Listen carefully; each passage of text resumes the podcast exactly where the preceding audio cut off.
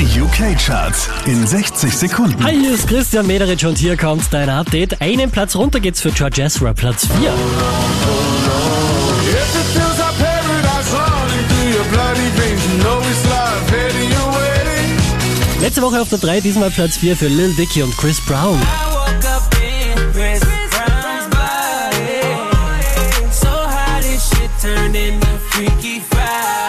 Von der 2 runter auf die 3 geht's für Drake, Nice for What. You gotta be nice for what to these niggas? I understand. You got a hundred bands. Neu eingestiegen direkt auf der 2, das ist die frische Ariana Grande. Like.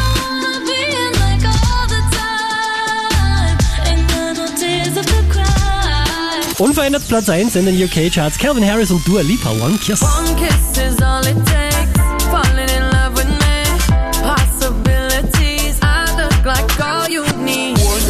Charts auf charts.kronehit.at